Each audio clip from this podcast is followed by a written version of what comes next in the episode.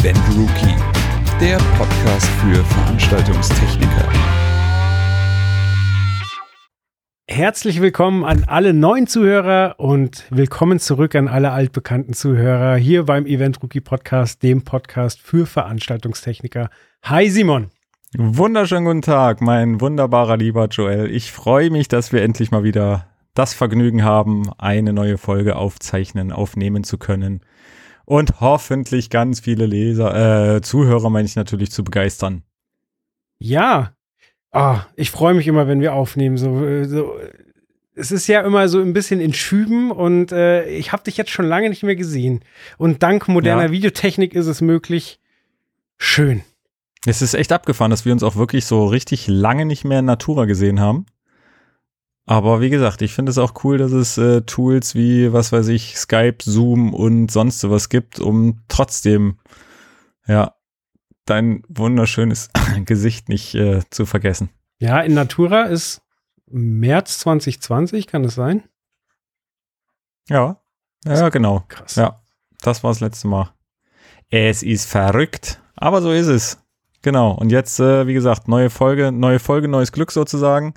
Ich freue mich total und äh, hoffe, dass wir viele neue Zuhörer dazu gewonnen haben. Ich hatte ja jetzt irgendwann mal bei Facebook eine kleine Umfrage gemacht, wer überhaupt diesen Event Rookie Podcast kennt, hört, was es besser zu machen gibt und so weiter. Ähm, ja, so richtig, was man besser machen kann, kam dabei jetzt nicht wirklich raus, zumindest bis jetzt, wo wir es jetzt aufzeichnen, nicht. Ähm, aber es waren wirklich sehr viele dabei, die es halt noch nicht kannten und mal reinhören wollten. Ähm, ich hoffe natürlich, dass äh, die Herrschaften auch nach wie vor äh, ja, uns zuhören. Wir haben uns für die Zukunft natürlich auch schon wieder ein paar Dinge überlegt, wie wir das ganze Format äh, noch ein bisschen anders machen, noch ein bisschen schöner machen, noch ein bisschen interessanter machen. Und deswegen gucken wir einfach mal, vielleicht begeistern wir damit ja nochmal den oder die ein oder andere, ein oder anderen. Absolut. Und wenn euch der Podcast gefällt, dann tut uns doch einfach den Gefallen und sagt es Leuten, wo ihr das Gefühl habt, denen könnte es auch gefallen. Dann ist uns schon sehr geholfen. Definitiv. Also das ist ja heutzutage in der in der Social Media Welt oder generell in der in der Welt des des Online Konsums das wichtigste überhaupt, dass ja, dass man sowas einfach weiterträgt, dass man es weiter erzählt, dass man es irgendwo auf Instagram, Facebook oder sonst wo teilt. Am besten entweder uns direkt verlinken oder wie gesagt auch nicht. Das ist auch jetzt kein Problem, aber so kriegen wir es halt direkt mit. Wir haben ja jetzt mittlerweile sogar eine eigene äh, Facebook Event Rookie Podcast Fanpage. Also da kommt man ganz leicht drauf, wenn man Event Rookie Podcast alles zusammengeschrieben äh, einfach eingibt oder ein Ad davor macht, dann ja, kommt man auch zu uns sozusagen. Da erfährt man dann auch immer sofort, äh, wann es eine neue Podcast Folge gibt. Wir hauen da die Links rein zu YouTube und äh, iTunes und wo es uns nicht noch alles gibt. Ach nee, iTunes darf ich ja gar nicht mehr sagen, sondern Apple Podcast. Entschuldigung, jetzt werde ich bestimmt verklagt. äh, genau und ähm, da kommt alles Neue rein, da kommen dann auch manchmal ein paar Insights rein, da, ja, wir werden bestimmt auch das ein oder andere Gewinnspiel irgendwann vielleicht mal haben, auch das wird man dann darüber erfahren und sehen und genau, guckt einfach rein, liked uns, wenn es geht, linkt uns, äh, verlinkt uns gerne und das, äh, wie gesagt, reicht uns dann meistens schon. So auch wenn er uns blöd findet, ist egal, vielleicht gibt's andere, die uns cool finden. ja, genau. Ich höre mir das immer an, weil ich die beiden so hasse. Ja. Kann man sich Ja, so oder, um, oder um jemand anderen zu ärgern. Das wäre doch auch mal geil. Ich finde diesen Podcast total beschissen. Das schicke ich jetzt dem und dem, damit der sich den Quatsch auch mal anhören ja, muss. Das ist gut. Ach, herrlich. Das wäre toll. Ja. Aber wir wollen heute nicht über äh, unseren Podcast reden, sondern in unserem Podcast reden, aber über andere Themen.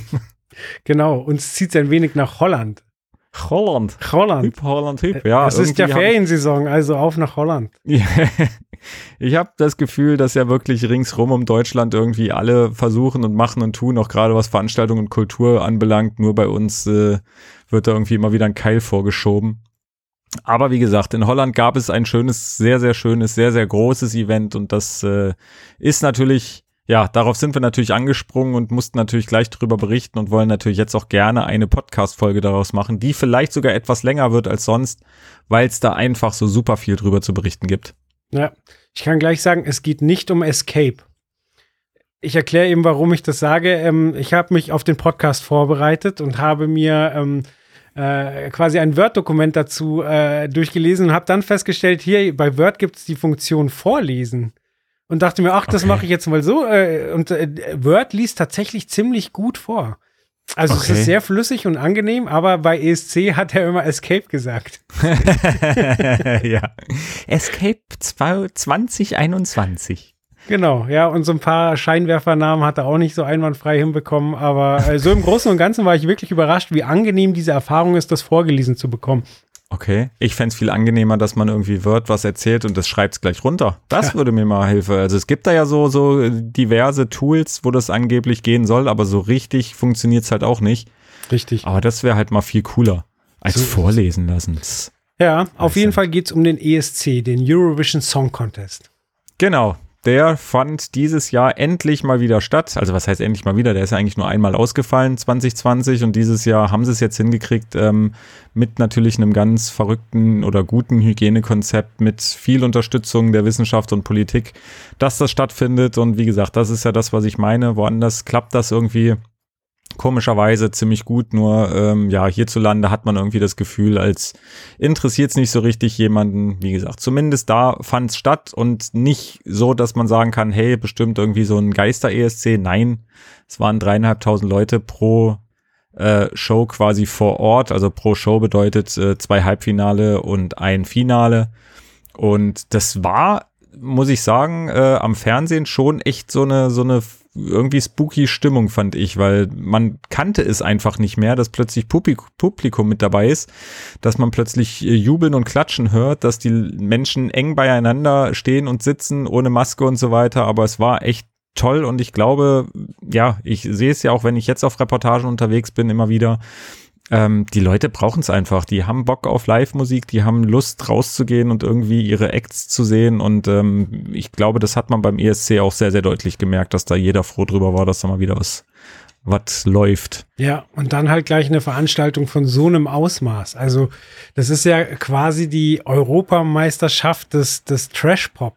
Ich kann mich erinnern, ich glaube, vor zwei oder drei Jahren, ich bin mir nicht ganz sicher, war ich mit einem äh, Camper unterwegs und war gerade in Spanien, als dann der ESC war und bin dann wirklich abends beim Campingplatz da in, in dieses Camping-Restaurant gegangen und habe dann gefragt, ob sie es anmachen können. Und dann habe ich mich wirklich über drei Nationen ähm, da am Tisch mit, äh, mit den Leuten über die Musik beim ESC unterhalten. Und alle wussten, was es ist. Alle fanden es irgendwie lustig, awkward, aber äh, jeder, jeder, äh, es war einfach was ver die Nation verbunden hat. Und es ist einfach ein Riesenevent. Ja, ja, nee, das glaubt man auch wirklich nicht. Also es ist ja wirklich nicht so, dass man sagen kann, hey, naja, okay, das ist wahrscheinlich in Deutschland, da gucken die ganzen Verrückten so einen Quatsch immer noch. Nee, das ist wirklich so, dass es überall geguckt wird und deswegen hat's ja auch wirklich Abermillionen Zuschauer äh, weltweit irgendwie vor den Fernsehbildschirmen. Und genau deswegen sage ich auch, war das echt äh, so, ein, so ein Ding, was man einfach mal wieder brauchte für die Eventbranche, um zu zeigen, hey, es geht auch und man kann es auch machen. Und deswegen war es ja auch so eine Art Pilotprojekt. Ähm, und wie gesagt, natürlich mussten viele Dinge eingehalten werden, die wurden auch eingehalten. Ähm, aber wie gesagt, wenn man das einhält, dann hat man an einem ESC sehr deutlich gesehen, okay, es kann auch funktionieren. Und ähm, ja, wie du schon sagtest, das war jetzt kein Pilotprojekt so von wegen, ach naja, komm, wir machen mal irgendwie 50 Leute irgendwo rein, sondern da war schon richtig, richtig was los und das war auch mal wieder echt eine coole Show, muss ich sagen. Also die Bühne hat mir diesmal wieder richtig gut gefallen und es war an sich, war es echt eine coole Stimmung und äh, ja, von der Musik her, da kann man natürlich immer drüber streiten. Wie gesagt, Deutschland ist ja sowieso äh, reserviert auf den letzten Platz, aber ähm, wie gesagt, showtechnisch war es echt gut. Was es noch mit der EM gemeinsam hat, ist ja, dass es um ein Jahr verschoben wurde. Also Ja. ähm, eigentlich hätte die Veranstaltung in den Niederlanden ja schon ein Jahr vorher passieren können ähm, oder passieren sollen. Hat man denn dann komplett von vorne angefangen? Genau, also erstmal ganz kurz nochmal zur kurzen Erklärung und Einordnung, falls manche den ESC nicht kennen und nicht wissen, wie da das Prozedere ist, äh, obwohl ich mir das jetzt nicht so richtig vorstellen kann, aber ähm, beim ESC ist es zumindest so, dass viele Nationen äh, sich dafür sozusagen in einem Halbfinale betteln müssen, um ins Finale zu kommen. Und im Finale sind dann, ich glaube, 26 Acts aus einzelnen Nationen, die der EBU zugehören, also der European Broadcast Union. Deswegen ähm, macht da auch jemand mit wie Australien oder auch wie Aserbaidschan, die jetzt äh, ja nicht unbedingt äh, zu Europa gehören. Ähm, aber das die dürfen halt teilnehmen, einfach weil sie da in dieser, in dieser EBU sozusagen äh, Mitgliedstaaten sind. Und am Ende der, der gewinnt, der ist dann im Jahr drauf das Gastgeberland. So, und 2019 äh, hatte die, hatten die Niederlanden gewonnen und durften deswegen 2020 auch den ESC ausrichten. Und äh, es ist halt immer im Mai. So, wie gesagt, seit März 2020 wissen wir, glaube ich, mittlerweile alle, was da los war. Ähm, deswegen fiel natürlich der ESC 2000, äh, 2020 im Mai aus und wurde 2021 nachgeholt. Ähm, glücklicherweise jetzt nicht unter dem Deckmantel ESC 2020, wie ja eine EM plötzlich immer noch EM 2020 hieß, obwohl es 21 war. Aber egal, ähm, zumindest war es so, dass nicht von vorne begön begonnen wurde. Also es ist jetzt nicht so, dass die gesagt haben, hey, okay, 2020 ist ausgefallen, also machen wir 2021 ein neues Design und alles wird komplett äh, neu gemacht, sondern man hat wirklich das Bühnendesign von 2020 genutzt, das Lichtdesign von 2020 genutzt, äh, hat auch die, die technischen Dienstleister, ähm, ja, die sowieso eingeplant waren, sozusagen da wieder äh, mit ins Boot genommen, so dass wirklich dieser ESC 2021 einfach nur in Anführungsstrichen ein Jahr verschoben war. Ähm, und nicht 2020 stattfand, sondern 2021. Aber es gab natürlich auch ein paar Anpassungen. Also es war jetzt wirklich nicht so, dass man sagen konnte, hey, das war genauso weil es einfach Bestimmungen gab, die man ähm, ja für die Designerstellung 2020 einfach wirklich noch überhaupt nicht auf dem Schirm hatte. Wie zum Beispiel, ähm, dass der Green Room, also sozusagen der Bereich, wo die ganzen Delegationen, also die Teilnehmerländer sind, ähm, die sind normalerweise relativ eng beieinander im Backstage-Bereich oder in einem extra Raum. Ähm, das war dieses Jahr natürlich durch Abstandsregelungen und so weiter überhaupt gar nicht machbar. Deswegen wurde dieser Green Room in den Bereich vor der Bühne ähm, ja, rein transportiert sozusagen. Da war dann natürlich kein Platz mehr für Publikum, aber da war sowieso jetzt äh, ja kein Publikum äh, eingeplant. Deswegen waren die Zuschauer ringsrum in der, in der Arena, also auf den Tribünen. Und der Green Room war in dem Bereich vor der Bühne, was dann auch wieder ein bisschen Auswirkungen natürlich aufs Lichtdesign hatte, weil plötzlich äh, mussten da natürlich Scheinwerfer eingeplant werden, wo eigentlich sonst keine eingeplant waren. Man musste gucken, dass man die Keylights ähm, so einrichtete, dass dass äh, jeder, jede Delegation auch im, im Fernsehbild gut zu sehen ist. Ähm, ja, wie gesagt, deswegen, es gab viele oder einige Anpassungen, aber das Design an sich, das Aussehen der Bühne und so weiter, das war wirklich so, wie es 2020 auch schon geplant war. Ja. Jetzt hast du gesagt, so quasi die Veranstaltung ist im Mai, ab März war, war Ärger im Gange. Wir wissen, was gemeint ist. Ähm, wie lange braucht denn so eine Großveranstaltung überhaupt für die Planung? Also warum war das alles schon so fortgeschritten, dass man es äh, wiederverwenden konnte? Naja, also normalerweise ist es so, dass der ESC, die Planungen eigentlich beginnen, sobald der andere ESC äh, vorbei ist. Also ich sag mal, es hat dieses Jahr Italien gewonnen. Das bedeutet, in Italien wird man sich jetzt auch schon wieder Gedanken darüber machen, wie wird das nächstes Jahr ablaufen, wie, welche Stadt äh, wird es aus, die, die Ausrichterstadt sein, in welcher Location ist es, welche Dienstleister nehmen wir mit an Bord.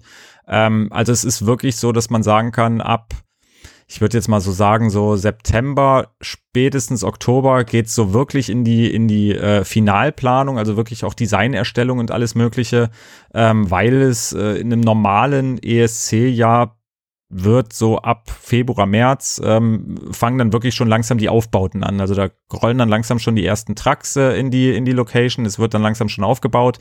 Und das war wie gesagt auch 2020 so ein bisschen die Krux an der Sache, weil da wirklich äh, ja, die Designerstellung war sowieso schon durch und äh, es war sogar schon so weit, dass äh, mit dem Aufbau begonnen wurde. Also es war wirklich schon eigentlich alles im Gange. Natürlich noch nicht alles komplett aufgebaut, aber es war schon sehr, sehr viel aufgebaut und das musste halt natürlich alles wieder abgebaut werden und ähm, ja, das dann einfach in die Schublade versinken zu lassen, ähm, obwohl es noch kein Mensch eigentlich gesehen hat, wäre auch schade gewesen. Ähm, deswegen, wie gesagt, wurde das 2021 dann nachgeholt. Es gab, glaube ich, Jetzt muss ich überlegen, in welchem ESC das war. Ich glaube, das müsste die Ukraine sogar gewesen sein. Ähm, die hatte 2017 wurde da ausgetragen. Mhm.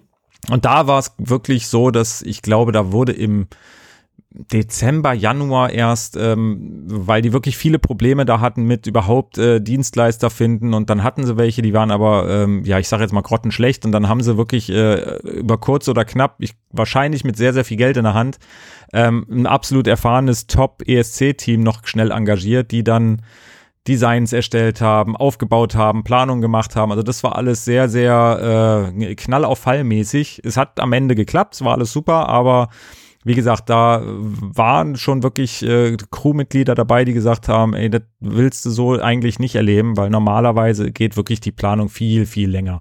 Und deswegen, wie gesagt, war es auch bei diesem ESC einfach so, da war wirklich, da war alles schon durch mit der Planung. Also es ist nicht so wie bei einem normalen, größeren Konzert, sage ich jetzt mal, wo vielleicht zwei Monate vorher äh, mit der Planung angefangen wird oder mit der Designerstellung, ähm, sondern das, wie gesagt, bei einem ESC, da hängt so viel dran, auch sehr, sehr viele Gelder, TV-Gelder und so weiter. Deswegen da wird sehr, sehr früh schon angefangen, ja, alles zu planen und so weiter. Ja. Ich finde es einen sehr, sehr schönen Gedanken, irgendwie auch versöhnlichen Gedanken, dass vielleicht Dinge, wo man das Gefühl hatte, die hat man jetzt völlig für die Katz gemacht, man vielleicht doch nochmal aus der Schublade holen kann und äh, vielleicht einfach nur anpassen muss, um sie dann verwenden zu können. Ja. Ja. Oder man macht halt einfach irgendwas und haut es dann weg. Einfach so. Zack, hab ein Design erstellt, ne, mach ich nicht. Ja, schade, wollte doch keiner, hat ja, sich nicht ergeben. wollte, wollte keiner. Naja. Nee, aber es ist, war, wie gesagt, also so auch dieses, dieses ganze Hygienekonzept da, das war schon echt, das war schon echt äh, gut durchdacht, sage ich jetzt mal. Also das, äh, da muss man sagen, da haben die was, was Gutes auf die Beine gestellt. Aber wie gesagt, so richtige Signalwirkungen hat es halt leider bei uns bis jetzt trotzdem nicht gehabt. Ja, aber wollen wir noch ein bisschen aufs Hygienekonzept eingehen? Also äh, es, Können wir gerne. es sind ja Leute gesund alle wieder nach Hause gekommen, oder? Genau, also man hat zumindest äh, danach nichts weiter gehört und ich glaube, das wäre wirklich etwas gewesen, was man gehört hätte. Also wenn es da, äh, ich sage jetzt mal, massive äh, Corona-Ausbrüche oder Infizierungen gegeben hätte, ich glaube, das wäre einfach durch die Presse gegangen. Ähm, ich glaube, das hätte man irgendwie bei irgendwelche Stellen auch äh, erfahren, auch gerade, sage ich jetzt mal, in, in, unserer Branche, die ja doch relativ gut ver verzweigt und vernetzt ist. Das hätte man schon mitbekommen, aber man hat ja auch während dieser ganzen Phase beim ein oder anderen Act oder auch bei dem ein oder anderen Mitarbeiter ähm, ja gemerkt gesehen, dass die relativ schnell ausgesondert wurden. Also das, das Hygienekonzept, um da wie gesagt noch mal ein bisschen im Detail drauf einzugehen, sah halt wirklich so aus, dass ähm, die, die Mitarbeiter alle 48 Stunden einen Test machen mussten. Das wurde auch sozusagen auf dem, ja, ich sag jetzt mal Zugangspass ähm, mit, mit vermerkt, beziehungsweise da war halt ein QR-Code drauf und da äh, im, im System wurde hinterlegt, hat er den Test gemacht, ja oder nein, war er positiv, ja oder nein. Wenn der Test nicht gemacht wurde, dann hat er keinen Zutritt zum Venue bekommen. War der Test äh, positiv? Natürlich auch nicht. Und ähm, wie gesagt, man kam, kam halt wirklich nur aufs Gelände, wenn man negativ getestet war. Dazu war äh, ständiges Tragen von ähm, FFP2 oder halt äh, medizinischer Mund-Nasen-Bedeckung Pflicht. Also das war wirklich für die komplette Crew Pflicht. Und ähm, genau, also auch alle Beteiligten, auch die ganzen Delegationen, die mussten halt genau das gleiche Prozedere machen und auch die Zuschauer vor Ort mussten einen Test äh, direkt, ich glaube sogar direkt vor Ort machen. Und wie gesagt, wer da irgendwie positiv war, der wurde sofort, äh, ich sage jetzt mal, rausgekickt. Ähm, deswegen war zum Beispiel auch der Act von den Niederlanden, der 2019 gewonnen hat. Normalerweise ist es ja so, dass, dass der Gewinner-Act quasi ähm, den ESC eröffnet mit seinem Gewinnersong. Das konnte er nicht machen, weil er halt wirklich kurz vorher äh, positiv äh, getestet wurde und deswegen wurde ihm der Zutritt äh, verwehrt. Genauso wie ähm, Australien nicht vor Ort war. Ich glaube, das hatte jetzt weniger damit zu tun, dass die ähm, ja irgendwie getestet wurden oder nicht, sondern Australien einfach niemanden raus beziehungsweise danach nicht wieder reingelassen hätte. Ja. Aber ich glaube, ähm, wer war es denn noch? Ich glaube die Ukraine sogar. Also es war noch eine, ein Act zum, zumindest, die ähm, auch zum Finale nicht auf der Bühne stehen konnten. Deswegen wurde der Auftritt äh, aus, dem, aus dem Halbfinale nochmal äh, eingespielt sozusagen weil da, wie gesagt, halt auch ein positiver Corona-Fall war oder ein positiver Corona-Fall im Umfeld. Ähm, und da waren die wirklich rigoros, da haben sie gesagt, okay, dann, dann sind halt alle raus. Dazu kam noch, dass die wirklich massiv äh, desinfiziert haben, also wie gesagt, nicht, nicht too much oder irgendwas, äh, aber es war, gab jegliche Desinfektionsspender überall. Ähm, Im Audiobereich hatte jeder Act seinen eigenen Mikrofonkopf mhm. der äh, desinfiziert wurde in eine Tüte und dann in eine, in eine extra Plastikbox. Also jede Delegation hatte halt auch eine Plastikbox, wo die Mikrofonköpfe drinne waren, wo Headsets drinne waren, äh, alles Mögliche, was halt wirklich direkt am Körper ist oder was halt wirklich zu einer Infektion führen konnte. die Mikrofon-Handsender äh, wurden natürlich nach jedem Benutzen desinfiziert und so wurde geguckt, dass ähm, ja da bloß keine Infektion äh, entsteht, weil das ja ich denke mal wirklich die Veranstaltungsbranche noch weiter nach hinten geworfen hätte. Aber wie gesagt, es ist nichts passiert glücklicherweise und äh, es zeigt halt einfach, dass man auch unter Pandemiebedingungen auch große Veranstaltungen machen kann, wenn man halt ein gutes Konzept hat und sich da halt auch wirklich einfach dran hält. Ja. Und was man alles denken muss. Mikrofonköpfe, aber klar, macht total ja, Sinn. also wie gesagt, ich fand, ich fand das auch wirklich, also bei der bei der Reportage, ähm, die ihr natürlich auch übrigens in unserem aktuellen Heft äh, 621 findet, ist auch echt umfangreich. Ich glaube, es sind 22 oder 24 Seiten oder so geworden, einfach weil es auch wirklich viel zu berichten gab. Und das waren natürlich alles so Sachen, die ich auch wirklich, ähm, ja, was heißt aufgesaugt habe, aber ich fand es extrem interessant, auf was die auch selber eigentlich geachtet haben. Wie gesagt, mit diesen, mit diesen Plastikboxen pro Delegation, dass auch wirklich nur die Delegation an seine oder an ihre Box kommen konnte und nur da sozusagen äh, Zugriff drauf hatte, dass halt bloß kein anderer da ja irgendwie die Möglichkeit hatte, sich zu infizieren. Ähm, aber wie gesagt, darauf, das ist, glaube ich, das A und O in der jetzigen aktuellen Zeit noch, dass halt ein sehr, sehr gutes, stimmiges Hygienekonzept einfach äh, ja auf den Weg gebracht wird. Und ich glaube, dann könnte das Ganze auch ganz gut werden. Ja. Was ich mir auch wahnsinnig komplex vorstelle, wenn eben so viele Nationen zusammenkommen, es so ein großer Event ist und eben auch ein Live-Event, ist die Kommunikation untereinander. Intercom war da bestimmt auch ein großes und komplexes Thema, oder?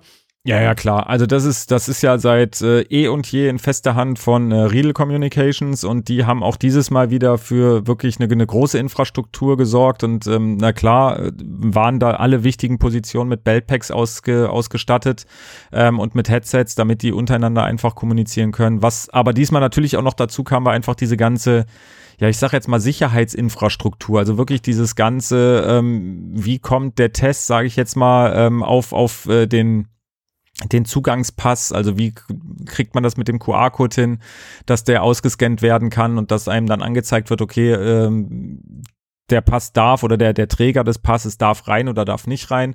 Und auch dafür war zum Beispiel äh, Riedel Communications zuständig. Also die haben da mal wieder ein riesengroßes System aufgebaut, was äh, auch, ja, zumindest haben wir nichts Gegenteiliges gehört, äh, wunderbar gespielt hat. ja, ist nicht durchgedrungen. Kommunikation hat nicht funktioniert, das ist nicht. Ja, naja, gab's ja auch. Also wir hatten ja, ich weiß gar nicht, wann das war, ESC 2011 müsste es gewesen sein. Da gab's ja so diese, diese großen, großen, massiven Ausfälle bei der, bei der TV-Übertragung und auch, ähm, ja, auch bei der, bei der Kommunikation untereinander und da, ja, da musste Riedel auch, glaube ich, echt viele Federn lassen, weil das war definitiv ein Fehler von, von denen, aber ja, aus Fehlern lernt man. Wie gesagt, seitdem gab es da nichts mehr und ähm, deswegen sind die da auch nach wie vor fest an Bord und wie gesagt, die machen ja auch sonst echt einen, einen Top-Job, egal ob in der Bundesliga oder sonst irgendwo. Wie gesagt, wo Riedel mittlerweile alles äh, seine Finger mit dem Spiel hat, das ist schon faszinierend. Ja. Aber krass fand ich zum Beispiel auch, ähm, fand ich halt einfach dass das Licht, das Lichtdesign und die Lichttechnik, weil ich eigentlich gedacht hätte, okay, äh, nach Corona, das geht alles so ein bisschen wieder zurück, so ein bisschen back to the roots, einfach weniger äh, Materialschlacht, einfach ein bisschen weniger Material einsetzen, ähm, dafür halt einfach, ja, nicht effektiver, aber wirklich gucken, was kriege ich mit wenig Material, wie kriege ich da eine bombastische Show hin. Ähm, und da hätte ich eigentlich gedacht, dass gerade beim ESC, dass das alles ein bisschen runtergefahren wird und einfach gar nicht mehr so diese Materialschlacht, aber es waren trotzdem wieder weit über 1000 Scheinwerfer, die, die, die verbaut wurden. Es waren wieder alle Hersteller mit, mit Rang und Namen waren irgendwie vertreten. Ich meine, klar, viele, äh, ich sage jetzt mal doof gesagt, prügeln sich auch drum, dass sie da irgendwie natürlich äh, ihre Scheinwerfer mit am Start haben und das irgendwie danach dann pressemitteilungsmäßig mit ausschlachten können. Ja. Aber wie gesagt, da hätte ich eigentlich äh, ja ein bisschen mir gewünscht, dass es ein bisschen runtergefahren wird und gar nicht mehr so brutal viel ist, aber ich glaube, das wird bei einem ESC halt einfach nicht möglich sein. Ja, da war wahrscheinlich der Gedanke, hier Lagerplatz kostet Geld, schick alles hin. Ja, Komm. genau, weg damit, Hauptsache raus. Ja, endlich mal wieder ein leeres Lager haben. Wir hatten jetzt lang genug ein volles. Ja, ja, aber Bühnendesign ist ja da auch ein sehr spannendes Thema, weil du hast ja im Prinzip eine Bühne, die aber eigentlich für jeden Act irgendwie anders aussehen soll. Ja, also das, das, äh, wie gesagt, das ist ja immer beim ESC so, dass sich da wirklich irgendwie Gedanken gemacht wird, ähm, wie kriegt man jetzt so eine Bühne hin, die ähm, ja am Ende des Tages wirklich auch wandelbar ist, damit halt wirklich bei 26 Darbietungen nicht immer wieder alles gleich aussieht. Und äh, da gibt's glücklicherweise ja mittlerweile viele, viele technische Mittel, die das äh, möglich machen. Ähm, in dem Falle jetzt hier ähm, war ein ganz, ganz massives optisches äh, Teil, war halt die, die LED-Wand im, im Bühnenhintergrund, die ich sag jetzt mal so ein bisschen, ja, wie, ähm, na, wie heißt es? Wie zwei Flügel aussahen, äh, die sozusagen aufgespannt waren. In der Mitte hattest du zwei Tore, ähm, die man fahren konnte. Also man konnte sozusagen ähm, die LED-Wand in der Mitte öffnen. Auf der Rückseite dieser zwei Tore befanden sich dann auch noch Scheinwerfer, die genutzt werden konnten. Ähm, dazu war auch noch der Bühnenboden. Das waren auch noch LED-Paneele, die da verwendet wurden und eingesetzt wurden. Also das, wie gesagt, ergab dann so ein komplettes optisches Feld ähm, quasi. Es gab einen kleinen Laufsteg zu einer B-Stage. Über dem Laufsteg hing auch noch mal eine LED-Wand, die äh, hoch und runter gefahren werden konnte, was auch dann noch mal sozusagen ein bisschen auflockerte.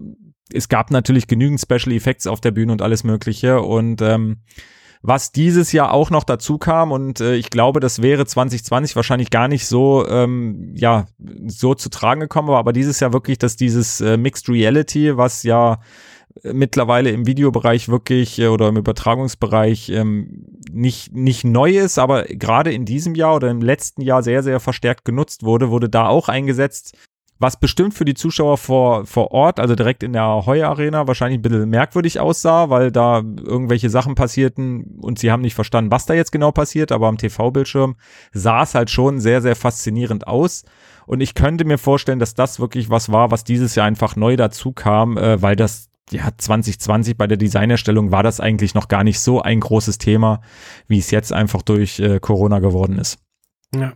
Und hast du einen Einblick, wie, wie oder welche Parteien da bei der Planung eingebunden sind? Also gibt es ein Team, was quasi für jeden Act was entwirft oder gibt es da Vorschläge oder kann die Band oder die Kreativen in dem Bereich von der Band sich da einbringen und ähm, oder äh, weiß man vorher, was man zur Verfügung hat und entwirft dann? Wie funktioniert sowas? Also es ist am Ende des Tages ist eigentlich äh, ja alles machbar, sage ich jetzt mal. Es gibt einen, einen Bühnendesigner, äh, Florian Wieder in dem Falle, der komplett erstmal die Bühne gestaltet, so wie er die Bühne, was er denkt, wie er die Bühne gestalten möchte. Ähm, in dem Fall war es jetzt so, dass er wirklich gesagt hat, okay, er wollte halt so ein bisschen auf Holland eingehen, deswegen hat er auch geguckt, dass er da ein paar Wellen mit reinbringt, also wirklich um das Wasser da zu thematisieren. Ähm, die Bühne an sich sollte auch wie so ein, ja, ich sag jetzt mal wie so ein Horizont sein oder auch die, die, die, die Scheinwerfer, die da im Einsatz waren, sollten so wie so ein Horizont wirken, dass man wirklich sagt, okay, man geht halt auf, auf Holland ähm, ein bisschen bisschen clean, bisschen flach, aber trotzdem halt, wie gesagt, Wellen und Wasser und halt Horizont und Sonnenaufgang und so weiter drauf ein. Ähm, da ist der Florian oder beziehungsweise der, der Bühnendesigner ist da erstmal relativ frei. Ähm, er stimmt sich natürlich sehr, sehr stark mit dem Lichtdesigner ab, weil man muss natürlich auch wissen, wo hängen dann irgendwann die Scheinwerfer, was will man damit machen. Ähm, es gibt ja mittlerweile wirklich genügend unterschiedliche Typen von Scheinwerfern, also Beamlights, äh, Washlights, Spotlights, ähm, es gibt, äh, ja, es gibt, es gibt Bars, es gibt alles Mögliche. Und da muss man natürlich gucken, dass man das ähm, im Bühnendesign und im Lichtdesign, dass man das alles zusammen äh, unter einen Hut bekommt. Ähm, und dann bei der Show-Erstellung selber guckt man natürlich als Lichtdesigner darauf, dass man für jeden Act individuell ähm, eine Show erstellt und erschafft, ähm, ja, die das Lied ein bisschen nach vorne bringen, die einfach die Grundstimmung des Liedes unterstützt. Manchmal oder oft hört man sich dann natürlich den Track an, hört raus, okay, worum geht's in dem Track überhaupt? Und dann versucht man das natürlich auch noch mit aufzunehmen. Aber es ist auch immer möglich, dass die Acts selber ihre Wünsche mit äußern. Also wenn die jetzt sagen, okay, ist zwar total cool, dass du den, den, den Song, was weiß ich, dass du da äh, grünes Licht äh, fühlst, aber wir sehen den Song halt eher in Pink, mhm. dann ist es, wie gesagt, ist man als Lichtdesigner auch mehr oder weniger der Dienstleister für den Act und muss dann natürlich auch einfach gucken, okay, wie kriege ich das jetzt unter, was jetzt die Wünsche von dem Act sind. Und genauso ist es bei den Special Effects wie ähm, ja, Flammenwerfer oder, oder Funkenvorhang oder ähnliches ist es halt auch, dass da wirklich einfach geguckt wird, hey, was passt zu dem Act? Ist das jetzt ein Rock-Act, wo man wirklich mal äh, alles abfeuern kann, was man eigentlich hat? Oder ist es eine ganz, ganz ruhige Nummer, wo man vielleicht eher mit Bodennebel arbeitet? Ähm, das ist dann wirklich ganz individuell, aber beim Großteil der Acts ist es wirklich so, dass eigentlich der Lichtdesigner oder das Kreativteam an sich, man kann es jetzt nicht auf einen schieben, sondern es ist wirklich ein komplettes Kreativteam, gerade bei der Anzahl oder an der Fülle an, an Acts, die da auf der Bühne sind. Ähm, und dieses Kreativteam guckt dann halt einfach wirklich, okay, was passt am besten? stellt das den Delegationen vor, meistens im Vorfeld auch schon über Visualisierungen. Da wird dann halt der Act irgendwie ähm, an, an einem, an einem äh, Programm ähm, erstellt und dann wird das zugeschickt und dann können die Delegationen da schon mal sagen, ja, es gefällt uns total gut oder ja, das hätten wir hier und da anders. Und äh, genau, so, so, so, so wird dann halt ein Pre-Programming dann auch irgendwann gemacht. Pre-Programming. Und dann äh, gibt's ganz, ganz, ganz, ganz viele äh, Probentagen auf der Bühne und dann wird halt alles wirklich äh, minutiös einprogrammiert und äh, geprobt und dann, ja, am Ende ist dann die Show irgendwann da. Es ist so verrückt, wie aufwendig das ist. Weil ja. man sieht immer nur einen Act, der performt da und danach betrinkt er sich und freut sich, dass er da ist. Aber was das alles ja. bedeutet, das ist so unfassbar.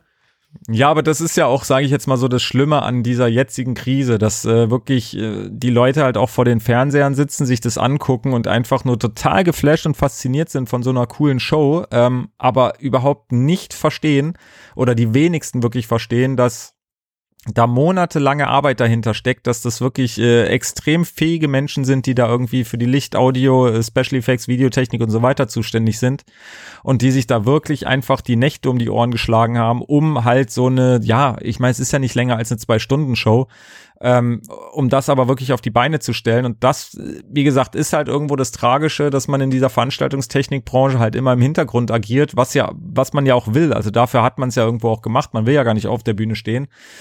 Aber wie gesagt, das ist halt auch leider das Blöde, dass man dann als Otto Normalverbraucher nicht wirklich weiß, hey, was steckt da eigentlich für eine brutale Arbeit dahinter? Und das ist gerade bei einem ESC ist es halt echt heftig, was da, wie viele Leute dahinter stecken und äh, einfach was da an Arbeit dahinter steckt. Ja.